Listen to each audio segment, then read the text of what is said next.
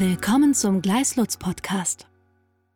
Liebe Zuhörerinnen und Zuhörer, herzlich willkommen zu unserem Podcast zur Vorstandsvergütung. Ich bin Christian Arnold, Partner Arbeitsrecht in Stuttgart. Bei mir ist heute Ricarda C., assoziierte Partnerin ebenfalls im Stuttgarter Arbeitsrecht. Der Schwerpunkt unserer Beratung liegt im Bereich der Vorstandsvergütung. Wir entwerfen Vorstandsvergütungssysteme und Vergütungsberichte und beraten beim Abschluss und bei der Beendigung von Vorstandsverträgen. Heute wollen wir uns mit einer spezifischen Frage der Vorstandsvergütung befassen. Es geht um Malus- und Clawback-Regelungen in Vorstandsvergütungssystemen börsennotierter Gesellschaften und der jeweiligen vertraglichen Umsetzung. Ricarda, was versteht man unter Malus- und Clawback-Regelungen? Malus- und Clawback-Regelungen sollen dem Aufsichtsrat die Möglichkeit geben, die Auszahlung aus einem variablen Vergütungsbestandteil zu kürzen, sofern die Vergütung noch nicht ausgezahlt wurde. Das wäre ein Malus oder auch einen bereits ausgezahlten variablen Vergütungsbestandteil zurückzufordern. Das nennt sich dann Clawback. Zur Verdeutlichung. Üblicherweise haben Vorstandsmitglieder neben ihrer monatlichen Festvergütung auch variable Vergütungsbestandteile. Häufig eine kurzfristige variable Vergütung mit einem Bemessungszeitraum von einem Jahr und eine langfristige variable Vergütung mit einem Bemessungszeitraum von mindestens drei, meistens aber vier Jahren. Die Höhe dieser variablen Vergütung hängt von der Entwicklung bestimmter finanzieller oder auch nicht finanzieller Ziele in dem jeweiligen Bemessungszeitraum ab. Malus- und Clawback-Regelungen sollen dem Aufsichtsrat jetzt die Möglichkeit geben, den errechneten Auszahlungsbetrag noch einmal zu korrigieren oder sogar zurückzufordern, wenn zum Beispiel das Vorstandsmitglied eine Pflichtverletzung in dem maßgeblichen Zeitraum begangen hat. Vielen Dank. Nun zunächst zum rechtlichen Rahmen für Malus- und Clawback-Regelungen, das heißt zur rechtlichen Zulässigkeit solcher Vereinbarungen in Vorstandsvergütungssystemen und spezifisch in Vergütungsverträgen. Traditionell ist die Zulässigkeit von Malus- und Rückforderungsregelungen sehr umstritten. Die Arbeitsgerichte und allen voran das Bundesarbeitsgericht hat bei der variablen Vergütung den Grundsatz geprägt, verdient ist verdient. Malus- und Rückforderungsregelungen können genau in diesen Grundsatz eingreifen, denn besonders die Rückforderungsregelung führt dazu, dass eine bereits verdiente variable Vergütung, für die der Mitarbeiter seine Leistung erbracht und seine Erfolge erzielt hat, ihm im Nachhinein wieder weggenommen wird. Solche Klauseln können als überraschend angesehen werden im Sinne der AGB-Kontrolle, also des Paragraphen 305c Absatz 1 BGB. Sie können zudem als unangemessene Benachteiligung im Sinne des AGB-Rechts angesehen werden, wenn ein erheblicher Teil der Vergütung einer solchen Rückforderung unterliegt und die Anforderungen für eine Rückforderung zum Beispiel unterhalb denen eines Schadensersatzanspruchs bestehen. Anders ist die Rechtslage schon seit vielen Jahren im Finanzsektor. Im regulierten Bereich der Bankinstitute sieht das Bankaufsichtsrecht entsprechende Pflichten vor, solche Clawback-Regelungen zu vereinbaren. Die sogenannte Institutsvergütungsverordnung verpflichtet spezielle Institute, nämlich sogenannte bedeutende Institute, solche Clawback-Regelungen mit ihren Geschäftsleitern und mit ganz besonderen Arbeitnehmern, sogenannten Risikoträgern, zu vereinbaren. Deswegen ist im regulierten Bereich die Vereinbarung von solchen Rückforderungsregelungen seit vielen Jahren ganz normal und Usus, jedenfalls für den davon betroffenen Personenkreis. Im Vorstandsbereich gibt es ebenfalls seit einigen Jahren immer mehr Malus- und Rückforderungsregelungen in Vergütungssystemen und in Vorstandsverträgen. Sie haben sich deutlich stärker ausgebreitet. Vorbehalte gegen solche Regelungen sind in den letzten Jahren verstärkt fallen gelassen worden, was zur Aufnahme entsprechender Regelungen gerade bei börsennotierten Gesellschaften in die Vergütungssysteme, die den Hauptversammlungen vorgelegt werden, geführt haben und in die entsprechende Umsetzung in den Vorstandsverträgen. Ricarda, warum ist das eigentlich so? Woran liegt es, dass diese Entwicklung in den letzten Jahren an Fahrt aufgenommen hat. Ja, der Hintergrund ist, dass sich seit 2020 der regulatorische Rahmen für börsennotierte Gesellschaften geändert hat. Mit Bezug auf die Malus- und Clawback-Regelung gab es insbesondere drei wichtige Neuerungen. Malus- und Rückforderungsregelungen müssen im Vergütungssystem, das der Aufsichtsrat beschließen und der Hauptversammlung zur Billigung vorlegen muss, angegeben werden. Das ergibt sich aus dem neuen 87a Aktiengesetz. Zudem müssen Gesellschaften in ihrem Vergütungsbericht nunmehr berichten, wenn sie von der Möglichkeit Gebrauch gemacht haben, einen variablen Vergütungsbestandteil zurückzufordern.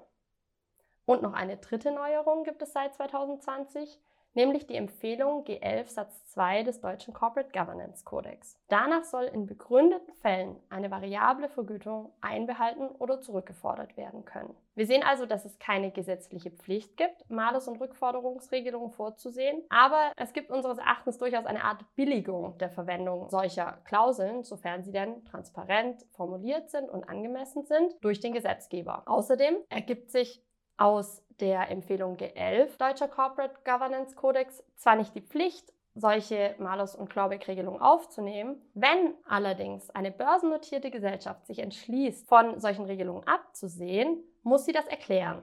Dann muss sie in ihrer Entsprechenserklärung nach 161 Aktiengesetz erläutern, dass sie keine Malus- und Rückforderungsregelung hat und auch begründen, warum sie davon abgesehen hat. So viel zum rechtlichen Rahmen für Malus- und Rückforderungsregelungen. Wir wollen jetzt im nächsten Schritt zur Empirie kommen. Wir haben uns angeschaut anhand einer Vielzahl von Vergütungssystemen börsennotierter Gesellschaften. Wir haben über 150 solcher Systeme ausgewertet, was die Praxis aus den rechtlichen Vorgaben macht.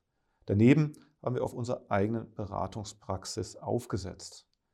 Ricarda, was lässt sich festhalten für die Verbreitung von Malus- und Rückforderungsregelungen in der derzeitigen Vergütungspraxis börsennotierter Gesellschaften. Wir haben vor allem gesehen, dass Malus- und Clawback-Regelungen sehr, sehr stark verbreitet sind. Von den von uns ausgewerteten Vergütungssystemen sehen 89 Prozent schon jetzt Malus- und Clawback-Regelungen vor, die auch angewendet werden können. Und viele der übrigen Vergütungssysteme sehen jedenfalls vor, dass in Zukunft Malus- und Rückforderungsregelungen angewendet werden. Das ist unseres Erachtens auch vor allem darauf zurückzuführen, dass institutionelle Investoren und Stimmrechtsberater in ihren Guidelines immer wieder die Integration von Malus- und Clawback-Regelungen in die Vergütungssysteme fordern. Vielen Dank. Im nächsten Schritt hatten wir uns auch angeschaut, was die Aktiengesellschaften inhaltlich mit Malus- und Rückforderungsregelungen machen. Das heißt, welche Regelungen treffen sie spezifisch? Der rechtliche Rahmen enthielt hierbei wenig konkrete Vorgaben sondern überlässt es weitgehend den Aktiengesellschaften, das heißt den Aufsichtsräten und den einzelnen Vorstandsmitgliedern, hier Vereinbarungen über Malus- und Clawback-Regelungen zu treffen, also die spezifische Ausgestaltung festzulegen. Welche Festlegungen sind hier in der Praxis anzutreffen, Ricarda? Wir haben zum einen gesehen, dass die Gesellschaften, obwohl auch in dieser Hinsicht ein gewisser Spielraum besteht, in der Regel eine Kombination aus Malus- und Rückforderungsregelungen vorsehen. Sie können also sowohl einen noch nicht ausgezahlten Vergütungsbestandteil kürzen, als auch einen bereits ausgezahlten im Nachhinein noch zurückfordern. Zweitens haben wir uns angeschaut, an was für ein Ereignis diese Malus- und Rückforderungsregelung anknüpfen. Wir sehen hier sehr häufig, dass an ein Fehlverhalten des Vorstandsmitglieds angeknüpft wird. Das ist der sogenannte Compliance Clawback.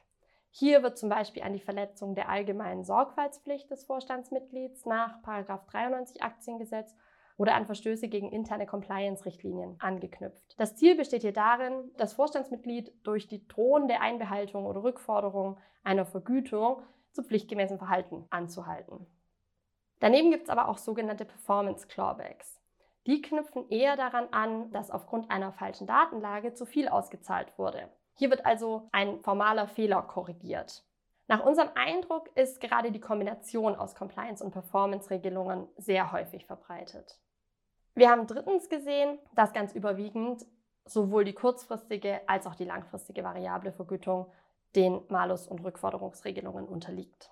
Und zuletzt haben wir uns noch angeschaut, was für Rückforderungsfristen die Unternehmen typischerweise vorsehen, also wie lange eine bereits ausgezahlte Vergütung zurückgefordert werden kann. Hier sehen wir in der Regel eine in Anlehnung an die allgemeine Verjährungsfrist eine Frist von ungefähr drei Jahren nach dem Auszahlungszeitpunkt. Soweit zur inhaltlichen Ausgestaltung von Malus- und Rückforderungsregelungen. Wir haben uns zuletzt, Ricarda hat es anfänglich erwähnt, angeschaut, ob solche Regelungen in der Praxis eigentlich wirklich zur Anwendung kommen, also ob Gesellschaften Malusregelungen, besonders aber Rückforderungsregelungen auch wirklich praktizieren. Der Aufsichtsrat also tatsächlich in der Praxis entscheidet, ausgezahlte variable Vergütung auf Basis einer Clawback-Regelung zurückzufordern. Hierzu haben wir die Vergütungsberichte der börsennotierten Gesellschaften ausgewertet. Das Ergebnis unserer Auswertung war, dass nur in einem einzigen Fall tatsächlich über die Rückforderung von variabler Vergütung berichtet wurde. Alle anderen Gesellschaften haben eine Negativanzeige, also eine Fehlanzeige erstattet, von der Möglichkeit der Rückforderung also keinen Gebrauch gemacht zu haben. Das bedeutet aus unserer Sicht aber nicht, dass solche Malus- und Rückforderungsregelungen praktisch irrelevant sind. Denn die von solchen Clawback-Regelungen ausgehende Incentivierungswirkung, also zu pflichtgemäßem Verhalten anzuhalten und pflichtwidriges Verhalten zu sanktionieren, diesen Zweck können Malus- und Clawback-Regelungen aus unserer Erfahrung tatsächlich erreichen. Das zeigt besonders die häufig intensive Diskussion zwischen Aufsichtsräten und Vorstandsmitgliedern bei der Einführung und Gestaltung solcher Malus- und Rückforderungsregelungen. Wenn Sie mehr über die Ausgestaltung und die Praxis von Malus- und Clawback-Regelungen wissen möchten, dann können wir gerne auf den gemeinsamen Beitrag von Ricarda C. und mir in der Fachzeitschrift Die Aktiengesellschaft verweisen. Dort haben wir im Heft 23 des Jahres 2022 eine ausführliche Analyse über die veröffentlichten Vergütungssysteme und Berichte veröffentlicht. Vielen Dank. Vielen Dank. Weitere Informationen finden Sie auf gleislutz.com.